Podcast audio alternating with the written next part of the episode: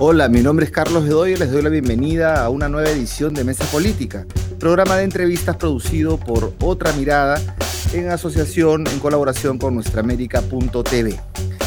En este programa vamos a conversar sobre la República Árabe Saharaui Democrática, también conocida como República Saharaui, que desde hace 46 años está ocupada en buena parte, 80%, por Marruecos. Ahí hay una historia larga y vamos a hacer nosotros énfasis precisamente en esa historia y en la historia de la lucha de, un, de, la lucha de un pueblo que tiene como el 80% de su territorio ocupado por otro país, a propósito de las palabras de la expresidenta del Congreso peruano y actual presidenta de la Comisión de Relaciones Exteriores de ese mismo eh, cuerpo colegiado del Parlamento peruano, Mari Carmen Alba, que es congresista de Acción Popular quien ha dicho hace unos días, el lunes 26 de septiembre, en la comisión, en una sesión de la, de la Comisión de Relaciones Exteriores, con la presencia del canciller Landa, el canciller Landa, canciller peruano Landa, fue este, César Landa, fue citado esta sesión para que dé cuentas de por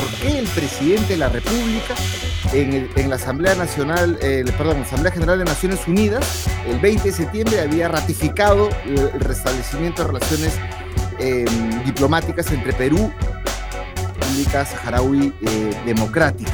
Entonces, Mari Carmen, ¿qué dijo? Mari Carmen Alba, presidenta de la comisión, dijo eh, que la república casi no existe, esa república, son 40 carpas en, Argelia. Pero veamos el video de lo que dice eh, Mari Carmen Alba para comprender la gravedad de sus palabras y por qué estamos haciendo este programa.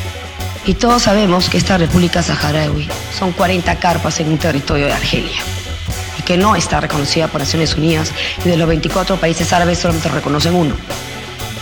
No lo reconocen los países árabes, ni nadie.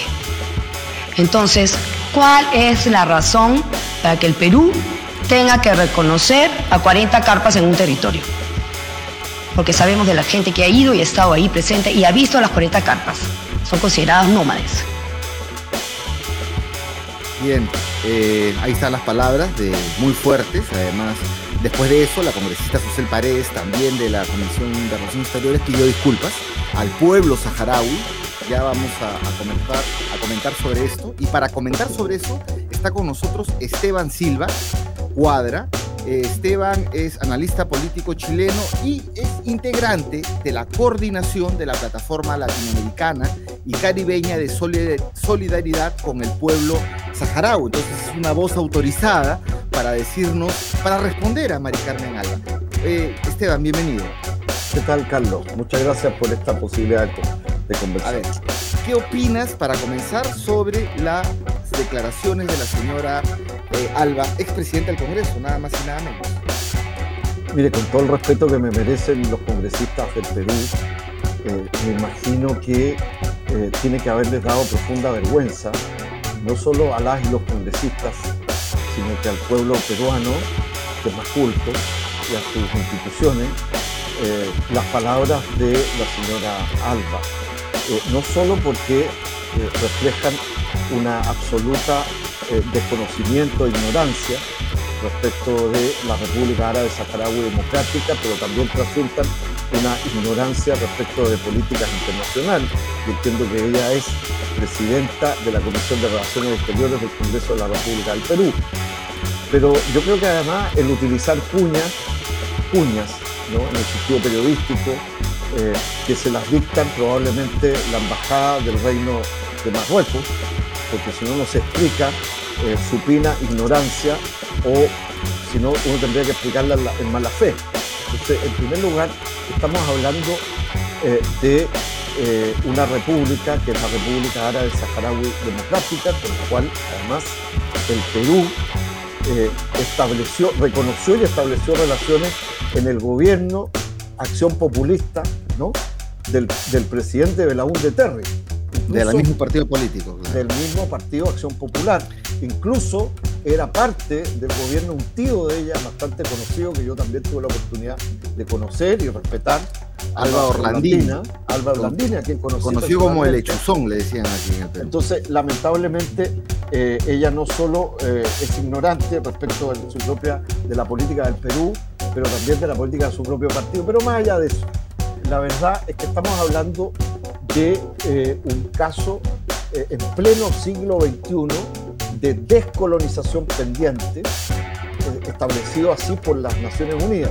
El Sáhara Occidental, según la cuarta comisión de descolonización de Naciones Unidas, que en estos días está iniciando sus sesiones en la 77 Asamblea General de Naciones Unidas, establece que el Sáhara Occidental, que está ubicado, como sabemos, en el norte de África, ¿no? es un territorio no autónomo pendiente de descolonización según las resoluciones de Naciones Unidas, tanto de la Asamblea General como numerosas resoluciones también en esa perspectiva y dirección del Consejo de, la, de, Seguridad de las Naciones Unidas. Eh, entonces, es un, pueblo, es un pueblo árabe que habla castellano.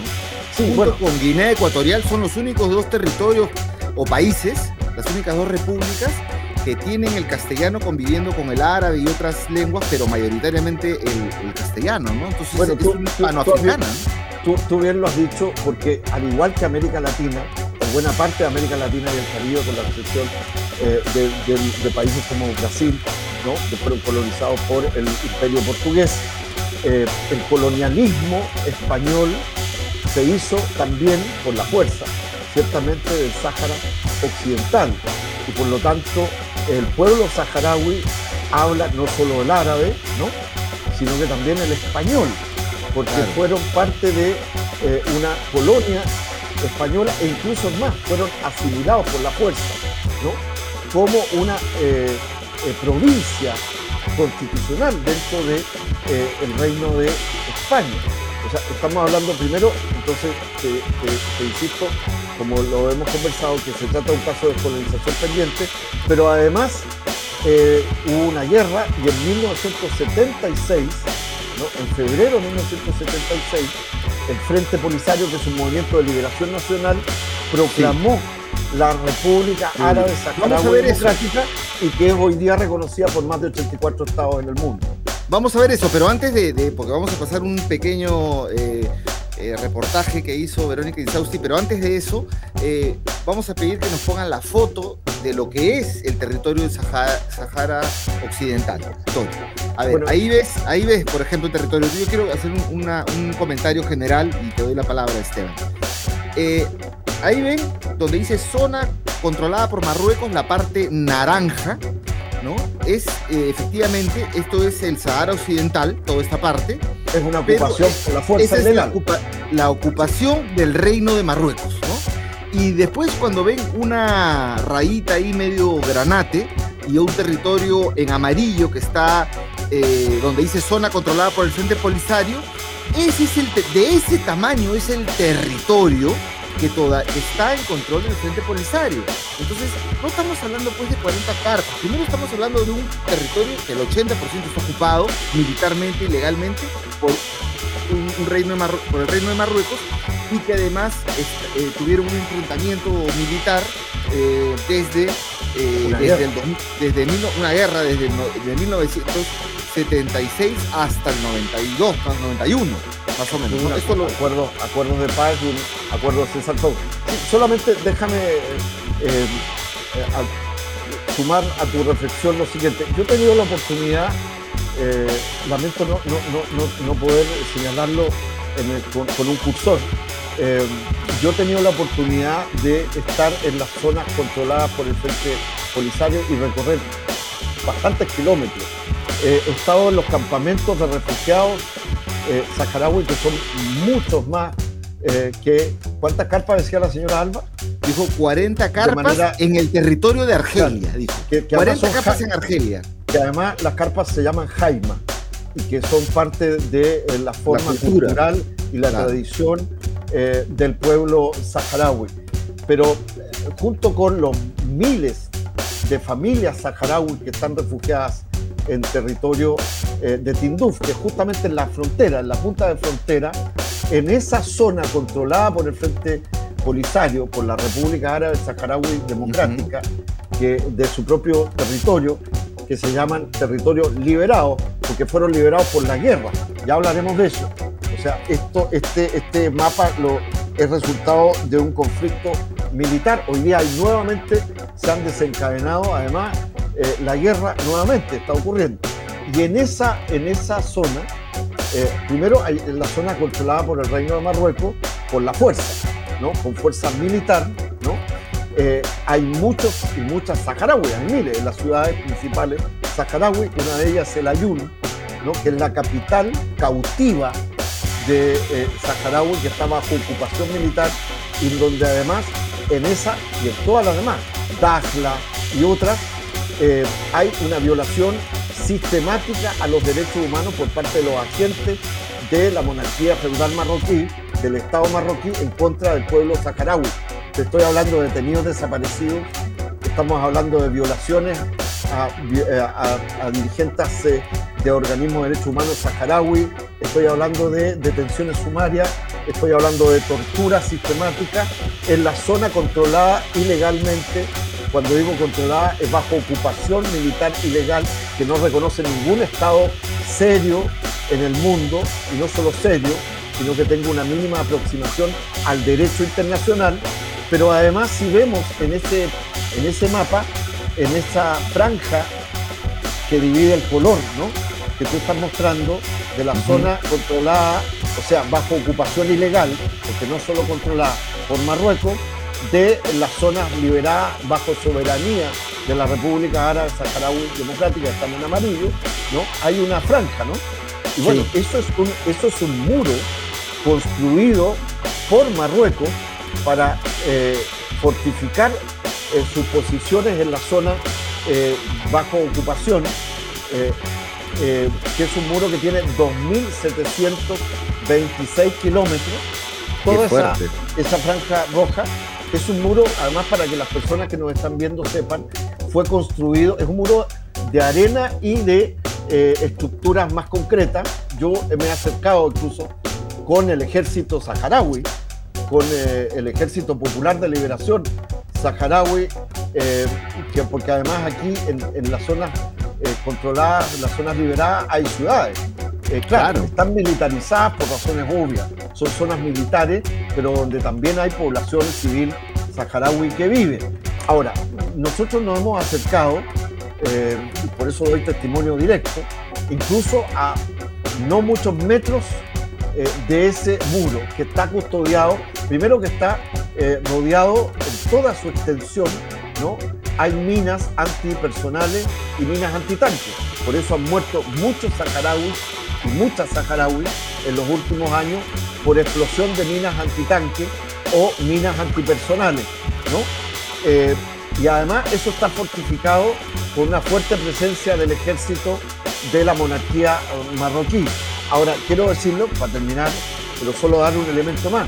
Tú sabías que además eso fue construido con una tecnología eh, israelita, de cooperación del Estado de Israel con Marruecos, ¿no? Eh, para eh, fortalecer el control de sus zonas bajo ocupación militar. Y entonces, pero quiero insistir que aquí además se desarrolla un drama que no solamente es el tema de la reivindicación del derecho del pueblo saharaui y de la República Árabe Saharaui Democrática que es representada por un movimiento de liberación que es el que representa genuinamente al conjunto de la nación saharaui, que se llama Frente Polisario, sino que además en esta zona, de, bajo la ocupación, hay miles de saharauis que viven y que son reprimidos de manera sistemática, insisto, ha sido esto denunciado por organismos que no tienen eh, ningún tipo, no, podrían ser sospechados ni de marxistas, eh, ni de sesgados como Human Rights Watch, solo por mencionarte algunos, eh, comisiones de derechos humanos internacionales, etc.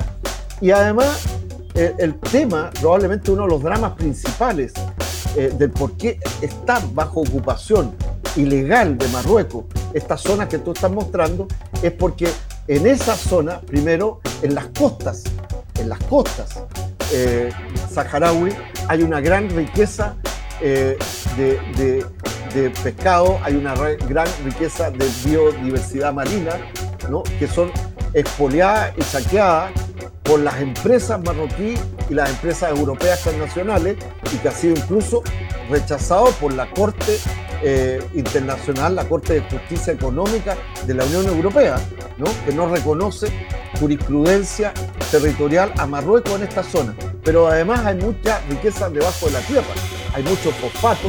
¿no? Sí, bueno, precisamente. etcétera. O sea, incluso más, y ya lo conversaremos más adelante. Sí, sí, en, un ratito.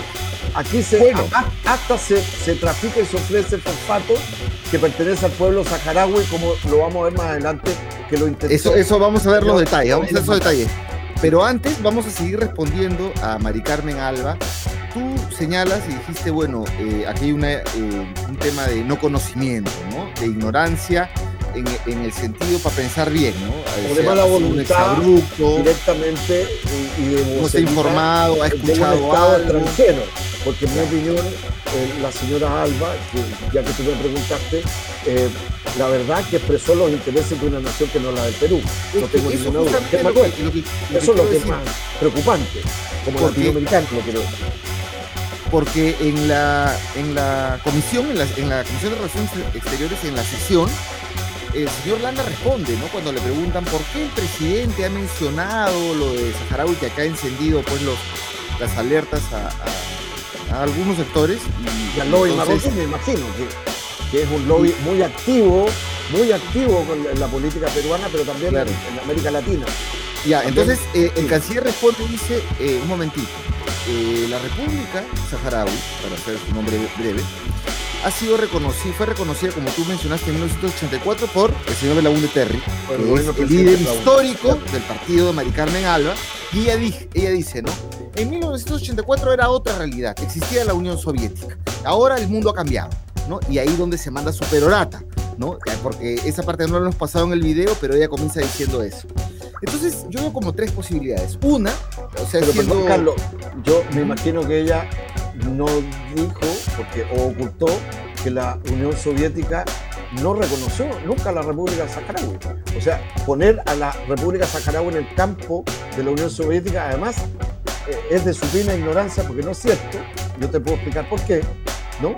Eh, porque esto es más un conflicto norte-sur. Este es un conflicto en el marco de los países del sur respecto a los países colonialistas o neocolonialistas. Esto no es un conflicto que nació bajo el concepto este-oeste de la Guerra Fría. Entender eso, es una visión ideologizada, pero además ignorante, ¿no? O además eh, de mala fe. Claro, ella lo que dice es... No era parte del campo, no, pero ella lo que dice es... Lo fue. Sí, pero lo que dice ella es, en 1984 había Unión Soviética y también existía el muro de Berlín. Y todo, claro, ella quiere hacer como una alusión a eso, pero digamos, es como justificarse que el mundo cambió cuando le, cuando le responden, ¿no? en el 90 había el movimiento no alineado, o sea, claro, y, como ella no sabe, probablemente no tiene información o no tiene información sobre esa materia, ¿no? Es más complejo el mundo. Hay como tres posibilidades, ¿no? O que se opone simplemente porque es oposición a Castillo, haga lo que haga, al presidente Castillo. Dos, este, puede ser que esté tomando parte por Marruecos, como tú como tú señalas, ¿no? Eh, por alguna simpatía, para decirlo así, porque ella dice, nos estamos metiendo en un lío bilateral entre Marruecos y Argelia, pero ella más bien está saliendo a favor de, tomando la posición marroquí, o la tercera posibilidad es que sí, efectivamente, este, esté muy mal informada y, y esto de que no, no, no, no conoce, ¿no? Entonces, vamos a dejarlo ahí, pero para darle respuesta un poquito más en profundidad, vamos a pasar un pequeño video sobre la República Árabe Saharaui Democrática preparado por Verónica Insaus. Pasamos. El Sahara Occidental, región al noroeste de África, fue colonia española hasta 1975, pero esto no supuso la independencia inmediata del pueblo saharaui, pues ese mismo año Marruecos y Mauritania invaden el territorio y España se lo cede. Este acuerdo no fue aceptado por el movimiento independentista del Sahara Occidental encabezado por el Frente Polisario, que declaró la República Árabe Saharaui Democrática en 1976. Desde entonces comenzó un enfrentamiento armado contra Marruecos y Mauritania. Este último se retiró oficialmente en 1979, pero el conflicto con Marruecos continuó hasta 1991 cuando se alcanzó un alto al fuego avalado por las Naciones Unidas. que pidió un referendo de autodeterminación en el que los saharauis debían optar por la independencia o la integración con Marruecos. Referendo que hasta ahora no se logra concretar, pues Marruecos, que tiene invadido casi el 80% del territorio, apuesta por un régimen de autonomía de Sahara Occidental dentro de su país. La postura internacional se divide entre los que apuestan por el referendo de autodeterminación promovida por Naciones Unidas, los que apoyan la postura de Marruecos, entre ellos Alemania, Francia, Estados Unidos y España, y los que reconocen a la República Árabe Saharaui Democrática, que son 82 países, entre ellos Ecuador, Perú y Bolivia, países miembros del Parlamento andino. Bien, ese es interesante, debo decir, informe de Verónica Insausti, tratando de resumir en, breves eh, minutos, eh, poco tiempo, una realidad muy compleja y una lucha histórica de, los, pueblos eh, del, Sahara Occidental. menciona al Frente Polisario que ahora vamos a tocar. Este, pero sobre todo ella preparó este informe para un programa de hace un tiempo porque el Parlamento andino de pronto se le ocurrió sesionar en el Ayun. ¿Qué tiene que ver sabemos que fue por invitación de Marruecos que lo hizo sesionar en territorio ocupado, ¿no? y por financiación, le financió los pasajes, la estadía, todo. y eso fue, si tú me permites, además armado por un parlamentario chileno, un senador chileno, que es un hombre proclive, yo lo voy a decir directamente, es un hombre que es parte del lobby de los intereses de Marruecos, ajeno a los intereses de Chile, eh, para hablar desde Chile y no solo hablar de Perú, pero también con el gran soporte de parlamentarios andinos peruanos, a uno que además lo conozco personalmente hace muchos años, que incluso estuvo en la primera Liga Parlamentaria de Amistad con el pueblo saharaui, que estoy hablando del año 2005, que se llama Gustavo Pacheco, el mismo que hoy día es uno de los agentes y voceros principales de los intereses de la monarquía de Marruecos en el Parlamento andino, también en Perú. Eh, este señor, que en algún momento, es cosa que lo invito a las personas que nos están viendo del Perú, que se informen que cuando se crea la primera liga parlamentaria o grupo de amistad parlamentario en el Congreso de la República del Perú, ¿no? el año 2005, en donde estaba primero fue presidida por eh, Javier Díez Canseco, ¿sí? Eh, como congresista, pero también había gente del APRA, como Mauricio Mulder, ¿sí? Y también estaba el señor Gustavo Pacheco. Fíjate lo que te estoy contando. Y resulta que hoy día Gustavo Pacheco, con los años, ha terminado siendo el principal lobista eh, de Marruecos.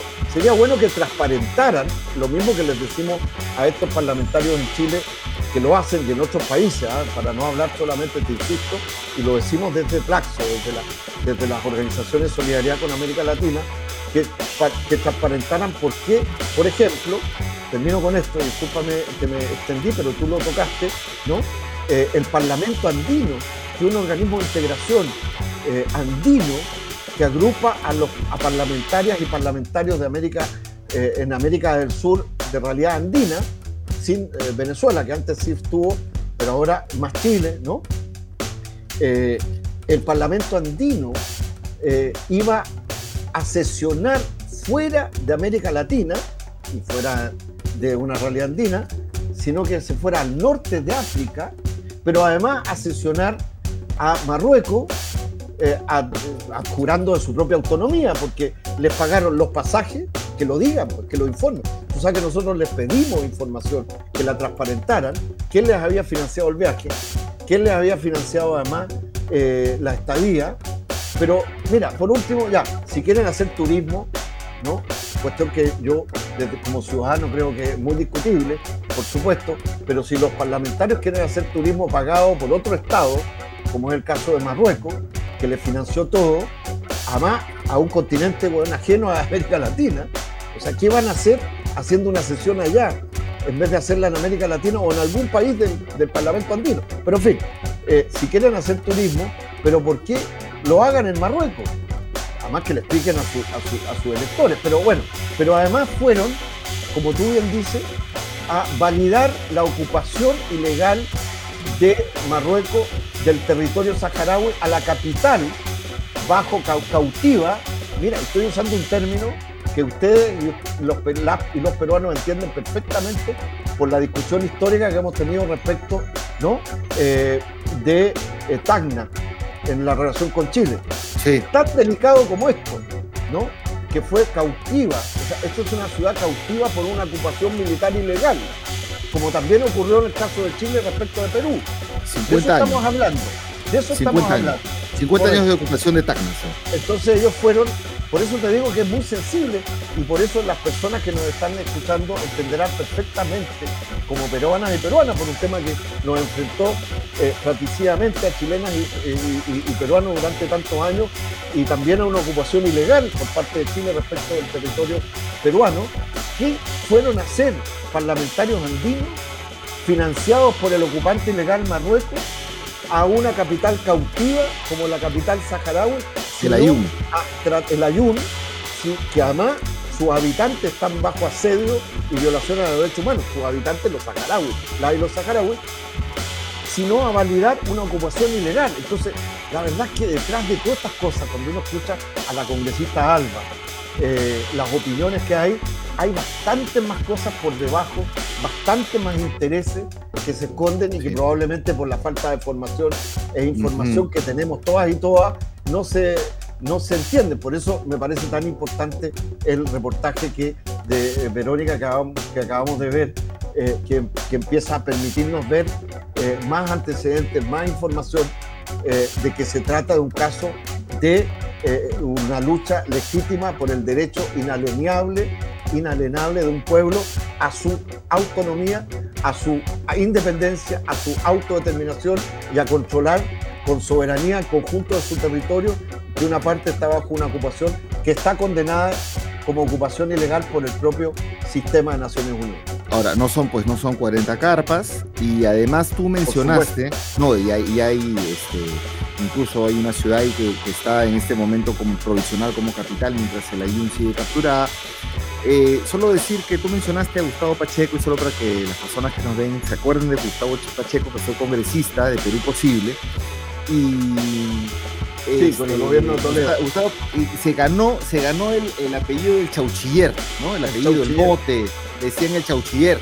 ¿no? Pero antes fue el Partido Comunista, tú sabes, ¿no? Ha pasado por varios lados. O sea, ha pasado porque incluso ahora entiendo que está con este grupo extremo de, extrema derecha. Sí, ahora pasó a Renovación Popular y por Renovación Popular es parlamentario andino y entonces está creo que más preocupado que los temas andinos por el tema del Sahara, del Sahara Occidental. ¿no? Ah, perdón, es que él presidía más una institución, y lo estoy diciendo responsablemente, y te agradezco la posibilidad de darme esta, eh, y lo digo responsablemente.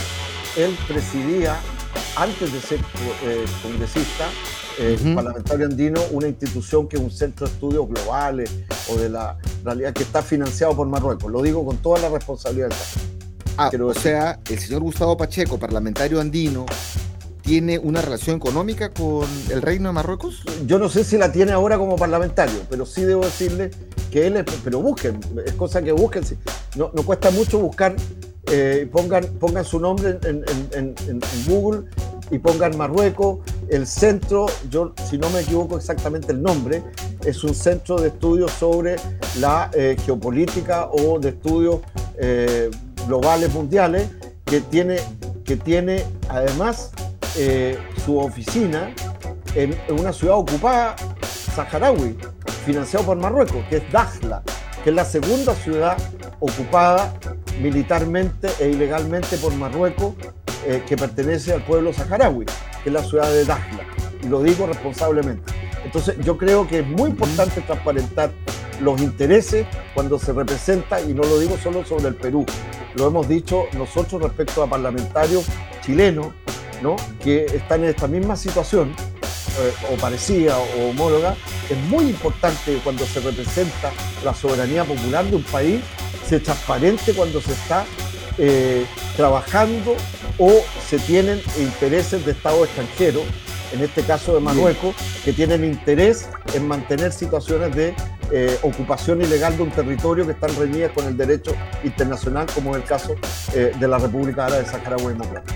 Claro, y está en juego un montón de cosas. También está en juego, tú lo señalabas muy bien, recursos naturales, un, conjunto de, intereses geopolíticos. Pero ya no tenemos mucho tiempo, te voy a hacer preguntas que te pido que contestes rápido, que son datos. ¿Cuánta gente vive, eh, cuánta gente es eh, ciudadana de la República Saharaui? Se habla de medio millón en la parte este, que, tiene el, eh, controlada el Frente Polisario. No sé si me puedes corregir o no. Y eso no son 40 carpas, pues. No, no, no. El propio periodista César Hildebrand le di ayer una intervención en que sacaba la cuenta la cantidad de jaimas, carpas, jaimas, en que tendría que, si fueran esa cantidad, ¿no? Tendría que haber por, por jaima, es decir, 12 mil y tantas personas, lo que es una locura. Por eso digo que eso no resiste análisis. La verdad es que lamento mucho eh, tener que, que, referirme a eso porque yo me imagino que a ustedes les ha pasado lo mismo porque tanta ignorancia eh, solo se podría explicar eh, si hubiera mala fe, porque si no es inentendible. Pero en fin, eh, lo que quiero decir con esto, mira, se calcula alrededor de más de 500.000 personas en, las, en, la República Árabe Saharaui Democrática, pero en virtud de qué? De que no se ha podido hacer censo. porque estamos hablando de que no se ha podido hacer un censo, y acá están los datos, ¿no? Eh, desde hace muchos años, o sea, estamos hablando desde la, desde la década del 90, no hay censo. ¿Por qué? Porque hay una ocupación ilegal, colonialista, de Marruecos que ha impedido no solo, como tú bien lo señalabas, un referéndum de autodeterminación que está previsto por los acuerdos de Naciones Unidas, porque lo han bloqueado sistemáticamente, pero han bloqueado también el acuerdo respecto al padrón de quienes iban a votar. Entonces, por eso no hay censo. No, no es, no es, claro, no es porque, no es porque esto no ocurrió por cualquier cosa.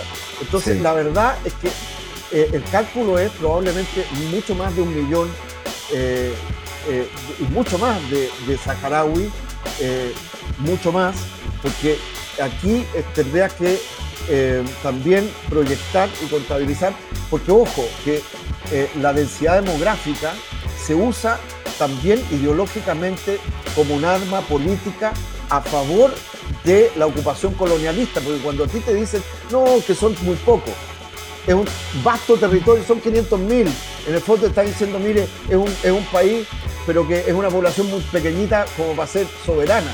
Eso está construido por la propaganda marroquí y es parte de la lógica del colonialismo.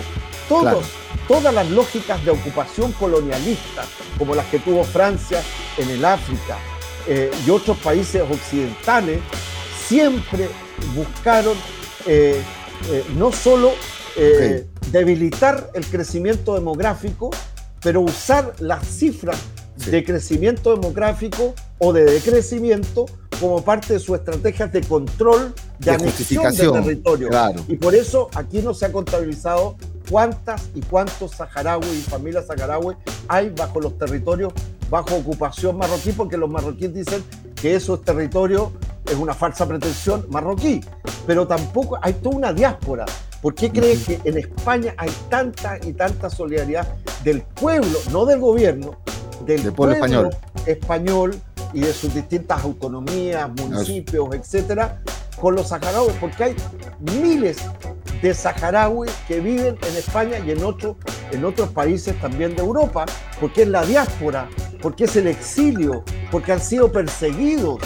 De manera tal de que utilizar. Bien, Esteban, eh, Esteban, no, tenemos. La lógica nos quedó claro eso, todos no son 40 carpas, como dice, hay una población ahí y, bueno, finalmente ya no alcanza tiempo para más, me hubiera gustado preguntar más, pero este, ¿Cuántos países lo reconocen? Porque eh, primero, Mari Carmen Alba dice de 24 países árabes, uno, y después dice no lo reconoce nadie, ni Naciones Unidas, y después veo que en, la web, en los, algunas fuentes, algunos hablan de 80 países que reconocen, otros hablan de treinta y tantos. ¿Cuántos países, cuántos estados del mundo reconocen la existencia y tienen relaciones diplomáticas con la República Saharaui? 86. 86. Y si tú me permites, muy rápidamente, uno, la República Árabe Saharaui es miembro pleno y fundador de la Unión Africana y es reconocido por los países de la Unión Africana. y Marruecos también entró a la Unión Africana y tuvo que aceptar la Carta Constitutiva de la Unión Africana y por lo tanto, aunque lo niegue y aunque la señora Alba reciba minutas de la embajada marroquí o de los propagandistas de, Marruecos, Marruecos tácitamente ha tenido que aceptar en la Unión Africana sentarse al lado de la República Árabe de Saharaui Democrática. Primero. Segundo, eh, una cantidad muy importante de países, además de América Latina y el Caribe, reconocen y tienen relaciones diplomáticas con la República Árabe Saharaui Democrática, el Perú uno de ellos, ¿no? Eh, y además lo ha fundamentado de manera sustantiva eh, ante el Congreso, no solo ahora, sino que con el anterior eh, canciller Maurtua. El canciller Maurtua, sí, efectivamente. Yo les invito a leer la intervención y la fundamentación que hizo en la oportunidad el canciller Maurtua, aparte de la que hizo el canciller Landa, nuevamente, ¿no? Pero, pero y recientemente al tercer día, no resucitó entre los muertos, como diría eh, la tradición católica y evangélica, al tercer día que el presidente de Colombia, Gustavo Petro, asumió, estaba en funciones, al tercer día, la primera eh, eh, gestión y decisión de política internacional fue recibir al canciller Salem Oursalek, el mismo que se reunió en Naciones Unidas con, el presidente Castillo, ¿no? Y anunciar el restablecimiento de relaciones que ya había sido eh, establecido en gobiernos anteriores de Colombia. Porque esto no es un problema de derecha-izquierda, termino con esto. Esto es un problema del derecho internacional, del respeto al, al derecho a la autodeterminación y a la descolonización de los pueblos eh, resoluciones de la Asamblea Nacional, eh, perdón, eh, de General de Naciones Unidas, como la histórica resolución 1514 que sigue vigente en el mundo. Y también, por cierto, que otros países como Uruguay, como la República Bolivariana de Venezuela, que lo reconoce antes desde los gobiernos de Chávez, en gobiernos conservadores, ojo, no es un problema de Chávez. Sí, aquí lo reconoció pues en el 84 eh, Belaunde y en el 96 lo, lo, desreconoció, le quitó la reconoción Fujimori. Fujimori, Fujimori. O sea, lo que te quiero decir que no es un tema de derecha-izquierda, que es una, que es que además, ojalá fuera un tema de coherencia con el principio a la descolonización y al principio inalienable de la autodeterminación de los pueblos. Y cuando los estados se aproximan a ser coherentes con sus propios procesos de autodeterminación, es cuando dan pasos sustantivos y restablecen o profundizan relaciones con eh, pueblos que siguen en lucha por su autodeterminación y por su y por controlar la soberanía del conjunto de, su territorio, como eh, espero que tarde o temprano va a ocurrir en el caso de la República Árabe. Esperemos, esperemos, es solamente para poner un ejemplo, es como que si el Perú, cuando se fueron los españoles del Perú, el virreinato se acabó, en vez de haber sido una república independiente, este, nos hubiéramos quedado ocupados por eh, decir Colombia y Argentina los ejércitos libertadores y nosotros los peruanos nos hubiesen acorralado hacia el altiplano, por decirlo, ¿no? Así es. Y ahí, ahí tuviéramos nuestra, nuestro, nuestra frente ahí de,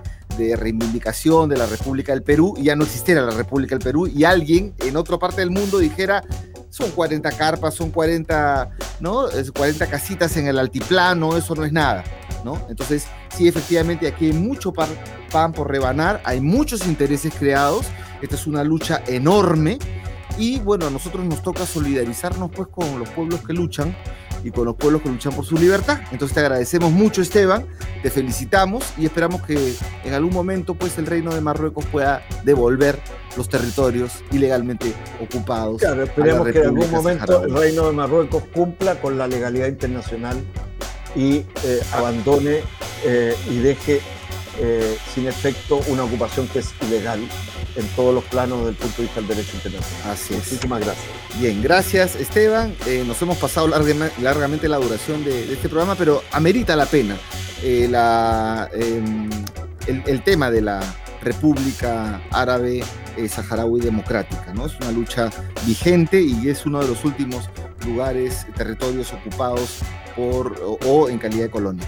Bueno, eh, con nosotros será hasta otra oportunidad. Amigos, amigas, pueden entrar al portal de otramirada.p para ver esta entrevista, muchas más y mucha más información. Muchas gracias, nos vemos.